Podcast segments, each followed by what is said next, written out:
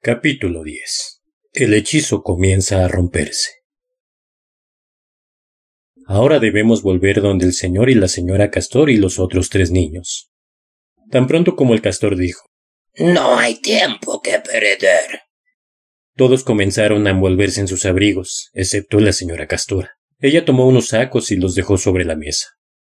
Ahora, señor Castor, dijo, bájame ese jamón. Aquí hay un paquete de té, azúcar y fósforos. Si alguien quiere puede tomar dos o tres panes de esa vasija, allá, en el rincón. ¿Qué está haciendo, señora Castora? preguntó Susana. Preparo una bolsa para cada uno de nosotros, querida, dijo con voz serena. Ustedes no han pensado que estaremos afuera durante una jornada sin nada que comer. Pero no tenemos tiempo, replicó Susana, abotonando el cuello de su abrigo. Ella puede estar aquí en cualquier momento. Eso es lo que yo digo, intervino el castor. Adelántate con todos ellos, le dijo calmadamente su mujer. Pero piénsalo con tranquilidad. Ella no puede llegar hasta aquí por lo menos hasta un cuarto de hora más. Pero ¿no es mejor que tengamos la mayor ventaja posible? dijo Pedro. ¿Para llegar a la mesa de piedra antes que ella? Usted tiene que recordar eso, señora Castora, dijo Susana. Tan pronto como ella descubra que no estamos aquí, se irá hacia allá con la mayor velocidad. Eso es lo que ella hará, dijo la señora Castora. Pero nosotros no podremos llegar antes que ella, hagamos lo que hagamos, porque ella viajará en su trineo y nosotros iremos a pie. Entonces, ¿no tenemos ninguna esperanza? preguntó Susana. Por Dios, no te pongas majadera ahora, exclamó la señora Castora. Toma inmediatamente media docena de pañuelos de ese cajón. Claro que tenemos esperanzas. Es imposible llegar antes que ella, pero podemos mantenernos a cubierto, avanzar de una manera inesperada para ella, y a lo mejor logramos llegar. Muy cierto, señora Castora, dijo su marido. Pero ya es hora de que salgamos de aquí. No empieces tú también a molestar, dijo ella. Así está mejor. Aquí están las bolsas la más pequeña para la menor de todos nosotros. Esa eres tú, querida, agregó mirando a Lucía. Oh, por favor, vámonos, dijo Lucía. Bien, estoy casi lista, contestó la señora Castora y al fin permitió que su marido le ayudara a ponerse sus botas para la nieve. Me imagino que la máquina de coser es demasiado pesada para llevarla. Sí, lo es, dijo el castor. Mucho más que demasiado pesada. No pretenderás usarla durante la fuga, supongo. No puedo siquiera soportar el pensamiento de esa bruja tocándola, dijo la señora Castora. O rompiéndola, o robándosela. Lo creas, no, no. ¡Oh! Por favor, por favor, por favor. Apresúrese exclamaron los tres niños. Por fin salieron y el castor echó llave a la puerta. Esto la demorará un poco, dijo, y se fueron. Cada uno llevaba su bolsa sobre los hombros. Había dejado de nevar y la luna salía cuando ellos comenzaron su marcha. Caminaban en una fila. Primero el castor. Lo seguían Lucía, Pedro y Susana, en ese orden. La última era la señora Castora. El castor los condujo a través del dique hacia la orilla derecha del río. Luego, entre los árboles y a lo largo de un sendero muy escabroso, descendieron por la ribera. Ambos lados del valle, que brillaban bajo la luz de la luna, se elevaron sobre ellos. Lo mejor es que continuemos por este sendero mientras sea posible, dijo el castor. Ella tendrá que mantenerse en la cima, porque nadie puede traer un trineo aquí abajo. Habría sido una escena magnífica si se la hubiera mirado a través de una ventana y desde un cómodo sillón, incluso a pesar de las circunstancias. Lucía se sintió maravillada en un comienzo, Pero como ellos caminaron, caminaron y caminaron, y el saco que cargaba en su espalda se le hizo más y más pesado, empezó a preguntarse si sería capaz de continuar así. Se detuvo y miró la increíble luminosidad del río helado, con sus caídas de agua convertidas en hielo, los blancos conjuntos de árboles nevados, la enorme y brillante luna, las incontables estrellas. Pero sólo pudo ver delante de ella las cortas piernas del castor que iban sobre la nieve como si nunca fueran a detenerse. La luna desapareció y comenzó nuevamente a nevar. Lucía estaba tan cansada que casi dormía al mismo tiempo que caminaba. De pronto se dio cuenta que el castor se alejaba de la ribera del río hacia la derecha y los llevaba cerro arriba por una empinada cuesta, en medio de espesos matorrales. Tiempo después, cuando ella despertó por completo, alcanzó a ver que el castor desaparecía en una pequeña cueva de ribera, casi totalmente oculta bajo los matorrales y que no se veía a menos que uno estuviera sobre ella. En efecto, en el momento en que la niña se dio cuenta de lo que sucedía, ya solo asomaba su ancha y corta cola de castor. Lucía se detuvo de inmediato y se arrastró después de él. Entonces, tras ella oyó ruidos de gateos, resoplidos y palpitaciones, y en un momento los cinco estuvieron adentro. ¿Qué lugar es este? preguntó Pedro con voz que sonaba cansada y pálida en la oscuridad. Espero que ustedes sepan lo que yo quiero decir con una voz que suena pálida. Es un viejo escondite para castores en los malos tiempos, dijo el señor Castor. Y un gran secreto. El lugar no es muy cómodo, pero necesitamos algunas horas de sueño. Si todos ustedes no hubieran organizado esa tremenda, e insoportable alaraca antes de partir, yo podría haber traído algunos cojines, dijo la castora. Lucía pensaba que esa cueva no era nada de agradable, menos aún si se le comparaba con la del señor Turnus.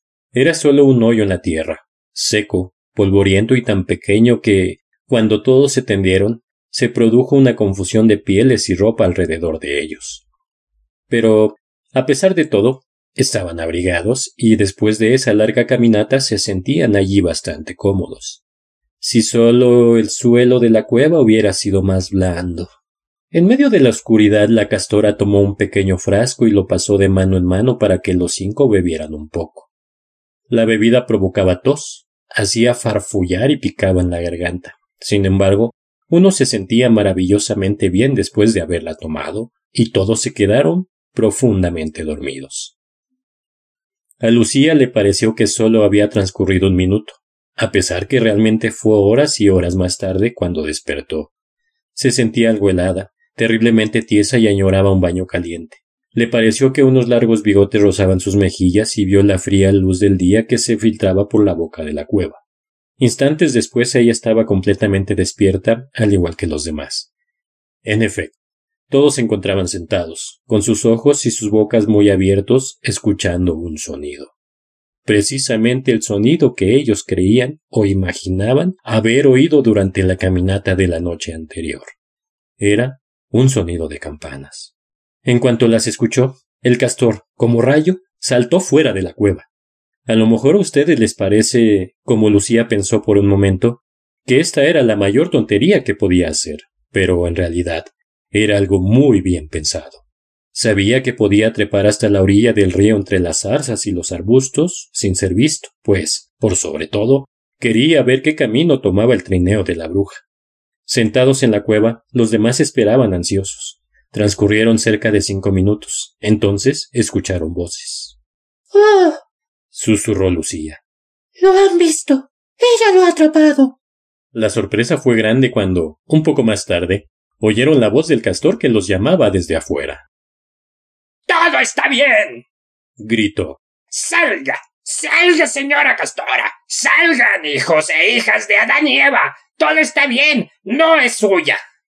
Por supuesto, eso fue un atentado contra la gramática, pero así hablan los castores cuando están excitados. Quiero decir en Narnia. En nuestro mundo, ellos no hablan. La señora Castora y los niños se atropellaron para salir de la cueva. Todos pestañaron a la luz del día. Estaban cubiertos de tierra, desaliñados, despeinados y con el sueño reflejado en sus ojos. ¡Vengan! gritaba el castor que por poco no bailaba de gusto. Vengan a ver. Este es un golpe feo para la bruja. Parece que su poder se está desmoronando. ¿Qué quiere decir, señor castor? preguntó Pedro anhelante mientras todos juntos trepaban por la húmeda ladera del valle. ¿No les dije? respondió el castor. Que ella mantenía siempre el invierno y no había nunca Navidad. ¿No se los dije? Bien. Vengan a mirar ahora. Todos estaban ahora en lo alto y vieron. Era un trineo y eran renos con campanas en sus arneses.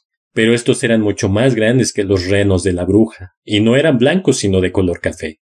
En el asiento del trineo se encontraba una persona a quien reconocieron en el mismo instante en que la vieron. Era un hombre muy grande con traje rojo, brillante como la fruta del acebo, con un capuchón forrado en piel y una barba blanca que caía como una cascada sobre su pecho. Todos lo conocían porque, aunque a esta clase de personas solo se les ve Narnia, sus retratos circulan incluso en nuestro mundo, en el mundo a este lado del armario. Pero cuando ustedes los ven realmente en Narnia, es algo muy diferente. Algunos de los retratos de Santa Claus en nuestro mundo muestran solo una imagen divertida y feliz. Pero ahora los niños, que lo miraban fijamente, pensaron que era muy distinto, tan grande, tan alegre, tan real. Se quedaron inmóviles y se sintieron muy felices, pero también muy solemnes. He venido por fin. dijo él. Ella me ha mantenido fuera de aquí por un largo tiempo, pero al fin logré entrar. Aslan está en movimiento. La magia de ella se está debilitando. Lucía sintió un estremecimiento de profunda alegría, algo que solo se siente si uno es solemne y guarda silencio. Ahora. dijo Santa Claus. Sus regalos. Aquí hay una máquina de coser nueva y mejor para usted, señora Castora. Se la dejaré en su casa al pasar. Por favor, señor, dijo la castora haciendo una reverencia. Mi casa está cerrada. Cerraduras y pestillos no tienen importancia para mí, contestó Santa Claus. Usted, señor Castor, cuando regrese a su casa encontrará su dique terminado y reparado. Con todas las goteras detenidas, también le colocaré una nueva compuerta. El castor estaba tan complacido que abrió su boca muy grande y descubrió entonces que no podía decir ni una palabra. Tú, Pedro, Hijo de Adán, dijo Santa Claus. Aquí estoy, señor. Estos son tus regalos. Son instrumentos y no juguetes. El tiempo de usarlos tal vez se acerca. Consérvalos bien. Con estas palabras entregó a Pedro un escudo y una espada. El escudo era del color de la plata y en él aparecía la figura de un león rampante, rojo y brillante como una frutilla madura. La empuñadura de la espada era de oro, y ésta tenía un estuche, un cinturón y todo lo necesario. Su tamaño y su peso eran los adecuados para Pedro. Este se mantuvo silencioso y muy solemne mientras recibía sus regalos, pues se daba perfectamente cuenta que estos eran muy importantes. Susana, hija de Eva, dijo Santa Claus, estos son para ti. Y le entregó un arco, un carcaj lleno de flechas y un pequeño cuerno de marfil. Tú debes usar el arco solo en caso de extrema necesidad, le dijo. Porque yo no pretendo que luches en batalla. Este no falla fácilmente. Cuando pongas el cuerno en tus labios y soples, donde quiera que estés, alguna ayuda vas a recibir. Por último dijo. Lucía, hija de Eva. Lucía se acercó a él. Le dio una pequeña botella que parecía de vidrio, pero la gente dijo más tarde que era de diamante y un pequeño puñal. En esta botella, le dijo, hay una bebida confortante, hecha del jugo de la flor del fuego que crece en la montaña del sol. Si tú o alguno de tus amigos es herido, con unas gotas de ella se restablecerá. El puñal es para que te defiendas cuando realmente lo necesites, porque tú tampoco vas a estar en la batalla. ¿Por qué, señor? preguntó Lucía. Yo pienso no lo sé, pero creo que puedo ser suficientemente valiente. Ese no es el punto, le contestó Santa Claus. Las batallas son horribles cuando luchan las mujeres. Ahora, de pronto su aspecto se vio menos grave. Ahora, De pronto su aspecto se vio menos grave. aquí tienen algo para este momento y para todos. Sacó, yo supongo que de una bolsa que guardaba detrás de él, pero nadie vio bien lo que él hacía, una gran bandeja que contenía cinco tazas con sus platillos, un azucarero, un jarro de crema y una enorme tetera silbante e hirviente. Entonces gritó ¡Feliz Navidad! ¡Viva el verdadero rey! hizo chasquear su látigo en el aire, y él y los renos desaparecieron de la vista de todos antes que nadie se diera cuenta de su partida. Pedro había desenvainado su espada para mostrársela al castor cuando la señora Castora dijo Ahora, pues, no se queden ahí parados mientras el té se enfría. Todos los hombres son iguales. Vengan y ayuden a traer la bandeja aquí, abajo, y tomaremos desayuno.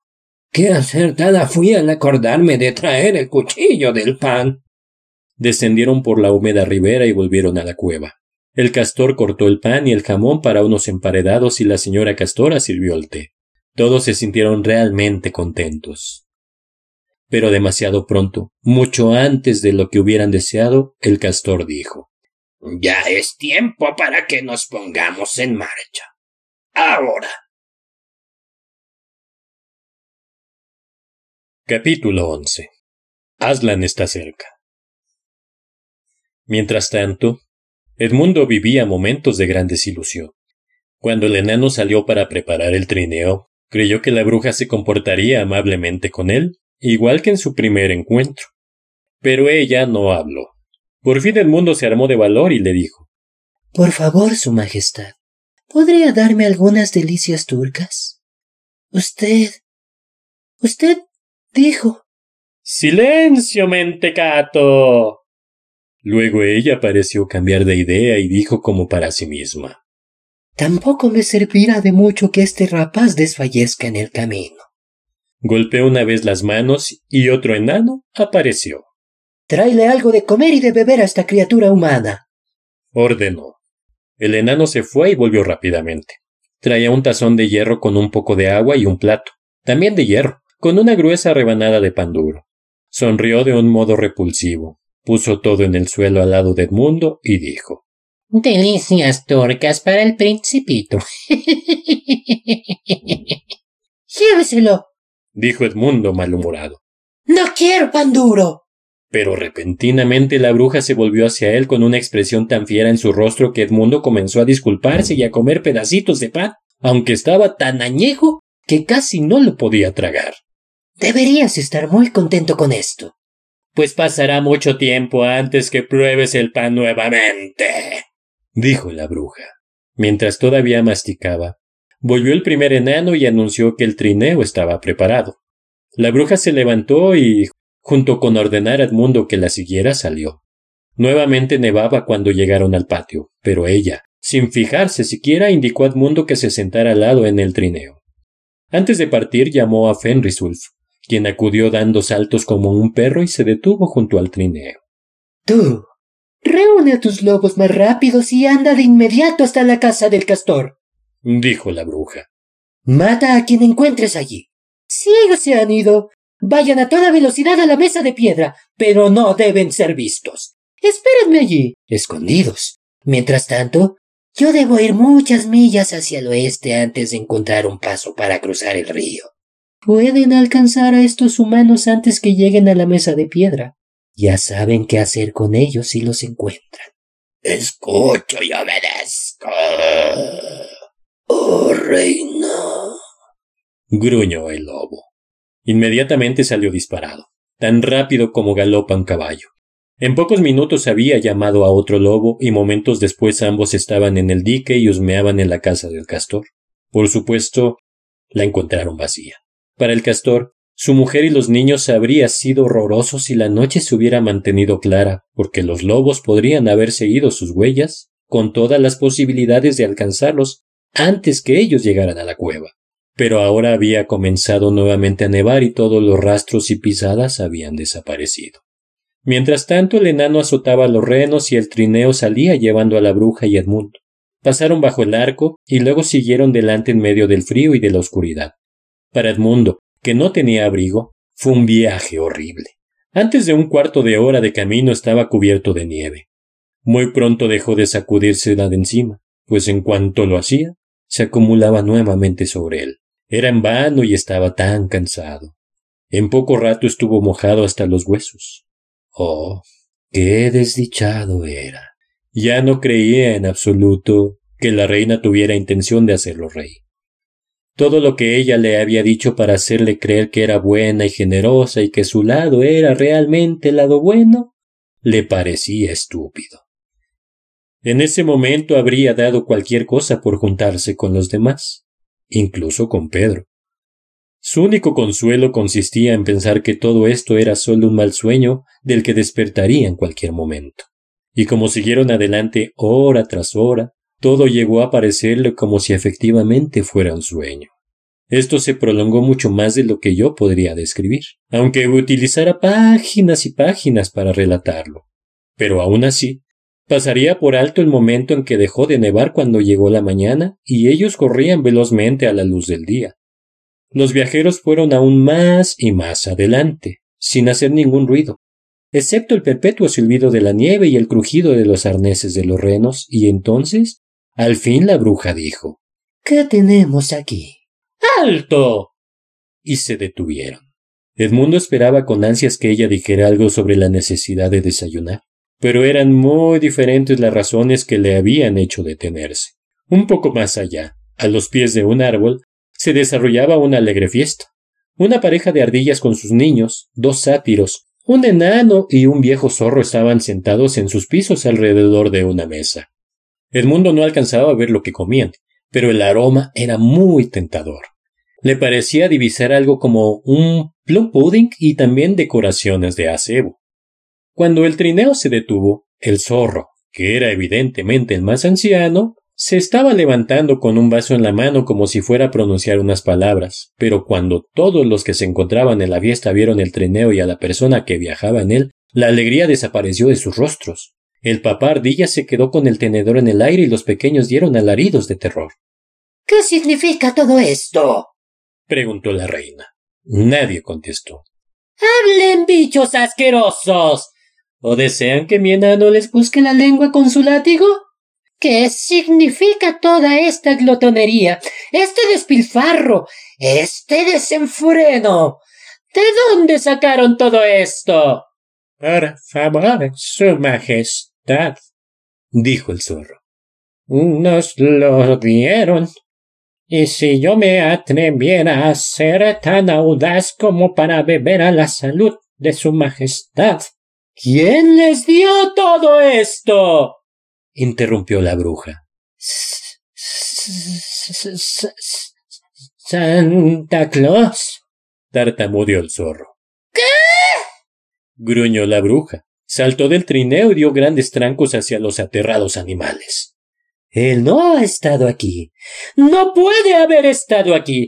¿Cómo se atreven? Digan que me han mentido y los perdonaré ahora mismo. En ese momento, uno de los pequeños hijos de la pareja de ardillas perdió la cabeza por completo. ¡Ha venido! ¡Ha venido! ¡Ha venido! gritaba golpeando su cucharita contra la mesa. Edmundo vio que la bruja se mordía el labio hasta que una gota de sangre apareció en su blanco rostro. Entonces levantó su vara. ¡Oh! ¡No lo haga! ¡Por favor, no lo haga! gritó Edmundo. Pero mientras suplicaba, ella agitó su vara, y en un instante, en el lugar donde se desarrollaba la alegre fiesta había solo estatuas de criaturas, una con el tenedor a medio camino hacia su boca de piedra, sentadas alrededor de una mesa de piedra, con platos de piedra, y un plum pudding de piedra. En cuanto a ti, dijo la bruja Edmundo, dándole un brutal golpe en la cara cuando volvió a subir al trineo que esto te enseña a no interceder en favor de espías y traidores. Continuemos. Edmundo, por primera vez en el transcurso de esta historia, tuvo piedad por alguien que no era él. Era tan lamentable pensar en esas pequeñas figuras de piedra, sentadas allí durante días silenciosos y oscuras noches, año tras año, hasta que se desmoronaran o sus rostros se borraran. Ahora avanzaban constantemente otra vez. Pronto, Edmundo observó que la nieve que salpicaba al trineo en su veloz carrera estaba más deshecha que la de la noche anterior. Al mismo tiempo advirtió que sentía mucho menos frío y que se acercaba una espesa niebla. En efecto, minuto a minuto aumentaba la neblina y también el calor. El trineo ya no se deslizaba tan bien como unos momentos antes. Al principio pensó que quizás los renos estaban cansados, pero pronto se dio cuenta que no era esa la verdadera razón. El trineo avanzaba tirones. Se arrastraba y se bamboleaba como si hubiera chocado con una piedra. A pesar de los latigazos que el enano propinaba a los renos, el trineo iba más y más lentamente. También parecía oírse un curioso ruido, pero el estrépito del trineo con sus tirones y bamboleos, y los gritos del enano para apurar a los renos, impidieron que Edmundo pudiera distinguir qué clase de sonido era, hasta que, de pronto, el trineo se atascó tan fuertemente que no hubo forma de seguir. Entonces sobrevino un momento de silencio. Y en ese silencio, Edmundo, por fin, pudo escuchar claramente. Era un ruido extraño, suave, susurrante y continuo, y, sin embargo, no tan extraño, porque él lo había escuchado antes. Rápidamente recordó. Era el sonido del agua que corre. Alrededor de ellos, por todas partes, aunque fuera de su vista, los riachuelos cantaban, murmuraban, burbujeaban chapoteaban y aún en la distancia rugían. Su corazón dio un gran salto, a pesar que él no supo por qué, cuando se dio cuenta que el hielo se había deshecho. Y mucho más cerca había un drip, drip, drip desde las ramas de todos los árboles. Entonces miró hacia uno de ellos y vio que una gran carga de nieve se deslizaba y caía, y por primera vez desde que había llegado a Narnia contempló el color verde oscuro de un abeto pero no tuvo tiempo de escuchar ni de observar nada más, porque la bruja gritó. No te quedes ahí sentado con la mirada fija, tonto. Ven a ayudar. Por supuesto, Edmundo tuvo que obedecer. Descendió del trineo y caminó sobre la nieve, aunque realmente esta era algo muy blando y muy mojado, y ayudó al enano a tirar del trineo para sacarlo del fangoso hoyo en el que había caído. Lo lograron por fin. El enano golpeó con su látigo a los renos con gran crueldad y así consiguió poner el trineo de nuevo en movimiento. Avanzaron un poco más. Ahora la nieve estaba deshecha de veras y en todas direcciones comenzaban a aparecer terrenos cubiertos de pasto verde. A menos que uno haya contemplado un mundo de nieve durante tanto tiempo como el mundo, difícilmente sería capaz de imaginar el alivio que significan esas manchas verdes después del interminable blanco. Pero entonces el trineo se detuvo una vez más. Es imposible continuar, Su Majestad, dijo el enano. No podemos deslizarnos con este deshielo. Entonces caminaremos, dijo la bruja. Nunca los alcanzaremos si caminamos, rezongó el enano. No con la ventaja que nos llaman. ¿Eres mi consejero o mi esclavo? preguntó la bruja. Haz lo que te digo. Amarra las manos de la criatura humana a su espalda y sujeta tú la cuerda por el otro extremo. Toma tu látigo y quita los arneses a los renos. Ellos encontrarán fácilmente el camino de regreso a casa. El enano obedeció. Minutos más tarde, el mundo se veía forzado a caminar tan rápido como podía, con las manos atadas a la espalda. Resbalaba a menudo en la nieve derretida, en el lodo o en el pasto mojado. Cada vez que esto sucedía, el enano echaba una maldición sobre él y, a veces, le daba un latigazo. La bruja que caminaba detrás del enano ordenaba constantemente ¡Más rápido! ¡Más rápido! A cada minuto las áreas verdes eran más y más grandes, y los espacios cubiertos de nieve disminuían y disminuían. A cada momento los árboles se sacudían más y más de sus mantos blancos. Pronto, hacia cualquier lugar que mirara, en vez de formas blancas uno veía el verde oscuro de los abetos o el negro de las espinudas ramas de los desnudos robles, de las hayas y de los olmos. Entonces la niebla, de blanca se tornó dorada y luego desapareció por completo. Cual flechas, deliciosos rayos de sol atravesaron de un golpe el bosque y en lo alto, entre las copas de los árboles se veía el cielo azul. Así se sucedieron más y más acontecimientos maravillosos. Repentinamente, a la vuelta de una esquina, en un claro entre un conjunto de plateados abedules, Edmundo vio el suelo cubierto en todas direcciones de pequeñas flores amarillas. El sonido del agua se escuchaba cada vez más fuerte. Poco después cruzaron un arroyo. Más allá encontraron un lugar donde crecían miles de campanitas blancas. Preocúpate de tus propios asuntos, dijo el enano cuando vio que Edmundo volvía la cabeza para mirar las flores y con gesto maligno dio un tirón a la cuerda. Pero, por supuesto, esto no impidió que Edmundo pudiera ver. Solo cinco minutos más tarde observó una docena de azafranes que crecían alrededor de un viejo árbol, dorado, rojo y blanco. Después llegó un sonido aún más hermoso que el ruido del agua. De pronto, muy cerca del sendero que ellos seguían, un pájaro gorgojeó desde la rama de un árbol. Algo más lejos, otro le respondió con sus trinos. Entonces, como si esta hubiera sido una señal, se escucharon gorjeos y trinos desde todas partes y en el espacio de cinco minutos el bosque entero estaba lleno de la música de las aves. Hacia donde quiera que el mundo mirara, las veía aletear en las ramas, volar en el cielo y aún disputar ligeramente entre ellas. ¡Más rápido! ¡Más rápido! gritaba la bruja. Ahora no habían rastros de la niebla. El cielo era cada vez más y más azul, y de tiempo en tiempo algunas nubes blancas lo cruzaban apresuradas.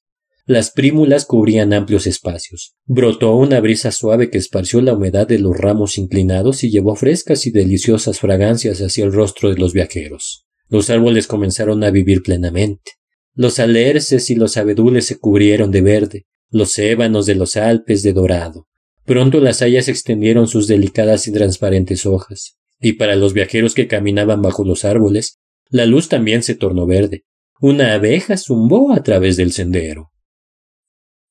Esto no es de hielo, dijo entonces el enano deteniéndose de pronto. Es la primavera. ¿Qué vamos a hacer? Su invierno ha sido destruido. Se lo advierto. Esto es obra de Aslan. Si alguno de ustedes menciona ese nombre otra vez, dijo la bruja, morirá al instante.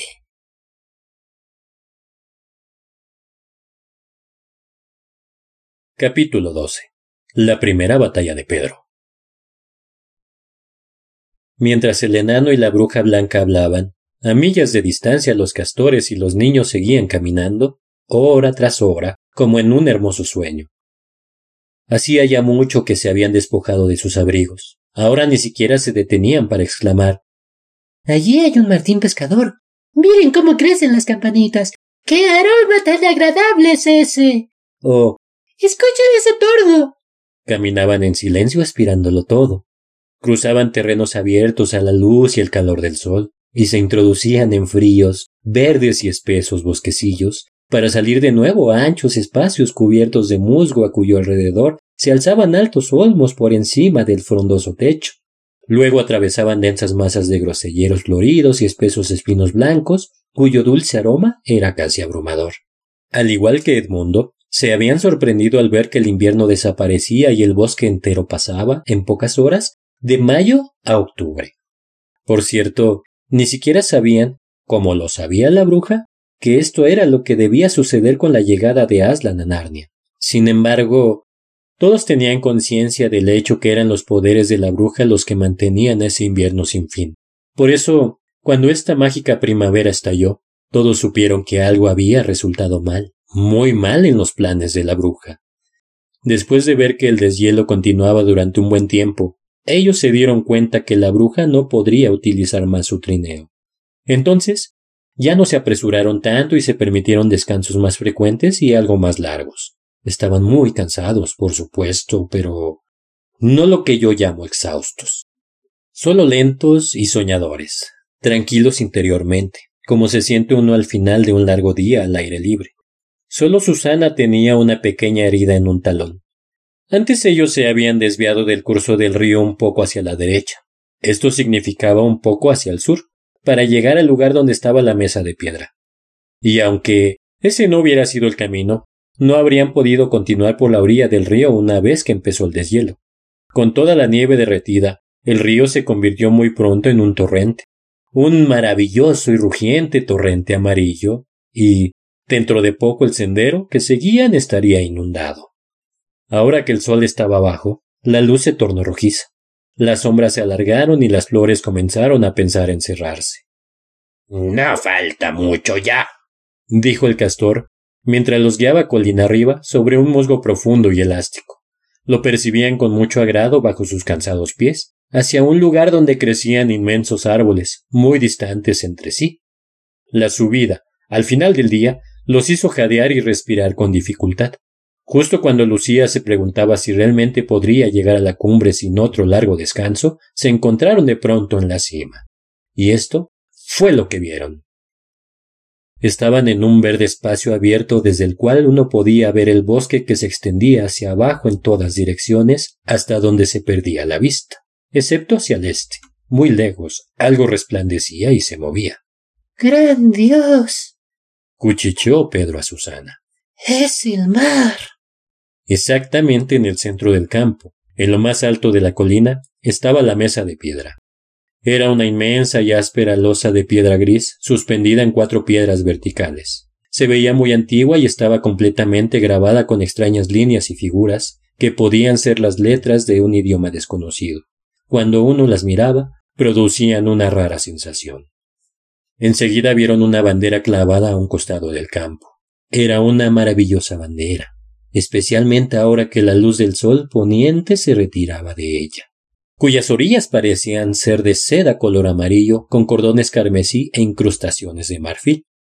Y más alto, en un asta, un estandarte que mostraba un león rampante de color rojo flameaba suavemente con la brisa que soplaba desde el lejano mar.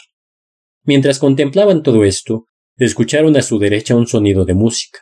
Se volvieron en esa dirección y vieron lo que habían venido a ver. Aslan estaba de pie en medio de una multitud de criaturas que, agrupadas en torno a él, formaban una media luna. Había mujeres árbol y mujeres vertiente, driades y náyades como usualmente las llamaban en nuestro mundo, que tenían instrumentos de cuerda. Ellas eran las que habían tocado música. Había cuatro centauros grandes. Su mitad caballo se asemejaba a los inmensos caballos ingleses de campo y la parte humana a la de un gigante severo pero hermoso. También había un unicornio, un toro con cabeza de hombre, un pelícano, un águila y un perro grande. Al lado de Aslan se encontraban dos leopardos, uno transportaba su corona y el otro su estandarte. En cuanto a Aslan mismo, los castores y los niños no sabían qué hacer o decir cuando lo vieron. La gente que no ha estado en Narnia piensa a veces que una cosa no puede ser buena y terrible al mismo tiempo. Y si los niños alguna vez pensaron así, ahora fueron sacados de su error porque cuando trataron de mirar la cara de Aslan, solo pudieron vislumbrar una melena dorada y unos ojos inmensos, majestuosos, solemnes e irresistibles. Se dieron cuenta que ellos eran incapaces de mirarlo. Adelante, dijo el castor. No, susurró Pedro. Usted primero.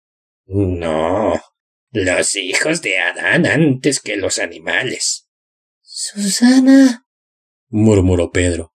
¿Y tú? Las señoritas primero. No, tú eres el mayor. Y mientras más demoraban en decidirse, más incómodos se sentían. Por fin Pedro se dio cuenta que esto le correspondía a él. Sacó su espada y la levantó para saludar. Vengan, dijo a los demás. Todos juntos. Avanzó hacia el león y dijo Hemos venido. Aslan. Bienvenido. Pedro, hijo de Adán. Dijo Aslan. Bienvenidas, Susana y Lucía. Bienvenidos, el castor y ella castor. Su voz era ronca y profunda, y de algún modo les quitó la angustia. Ahora se sentían contentos y tranquilos y no les incomodaba quedarse inmóviles sin decir nada. ¿Dónde está el cuarto? preguntó Aslan. Él ha tratado de traicionar a sus hermanos y de unirse a la bruja blanca. Oh, Aslan. dijo el castor. Entonces algo hizo a Pedro decir. En parte fue por mi culpa, Aslan. Yo estaba enojado con él y pienso que eso lo impulsó en un camino equivocado. Aslan no dijo nada, ni para excusar a Pedro ni para culparlo. Solamente lo miró con sus grandes ojos dorados. A todos les pareció que no había más que decir. Por favor, Aslan, dijo Lucía. ¿Hay algo que se pueda hacer para salvar a Edmundo? Se hará todo lo que se pueda, dijo Aslan. Pero es posible que resulte más difícil de lo que ustedes piensan. Luego se quedó nuevamente en silencio por algunos momentos. Hasta entonces, Lucía había pensado cuán majestuosa, fuerte y pacífica parecía su cara. Ahora, de pronto, se le ocurrió que también se veía triste, pero al minuto siguiente esa expresión había desaparecido. El león sacudió su melena, golpeó sus garras. Terribles garras, pensó Lucía. Si él no supiera cómo suavizarlas. Y dijo Mientras tanto, que el banquete sea preparado. Señoras, lleven a las hijas de Eva al pabellón y provéanlas de lo necesario.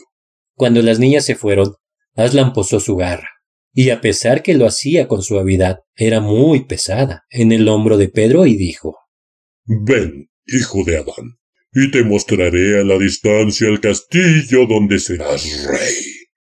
Con su espada todavía en la mano, Pedro siguió al león hacia la orilla oeste de la cumbre de la colina, y una hermosa vista se presentó ante sus ojos. El sol se ponía a sus espaldas, lo cual significaba que ante ellos todo el país estaba envuelto en la luz del atardecer. Bosques, colinas y valles alrededor del gran río que ondulaba como una serpiente de plata. Más allá, millas más lejos estaba el mar, y entre el cielo y el mar cientos de nubes que con reflejos del sol poniente adquirían un maravilloso color rosa. Justo en el lugar en que la tierra de Narnia se encontraba con el mar, en la boca del gran río, había algo que brillaba en una pequeña colina. Brillaba porque era un castillo, y por supuesto, la luz del sol se reflejaba en todas las ventanas que miraban hacia el poniente, donde se encontraba Pedro. A éste le pareció más bien una gran estrella que descansaba en la playa. Eso, oh hombre, dijo Aslan. Es el castillo de Cair Parabel con sus cuatro tronos, en uno de los cuales tú deberás sentarte como rey.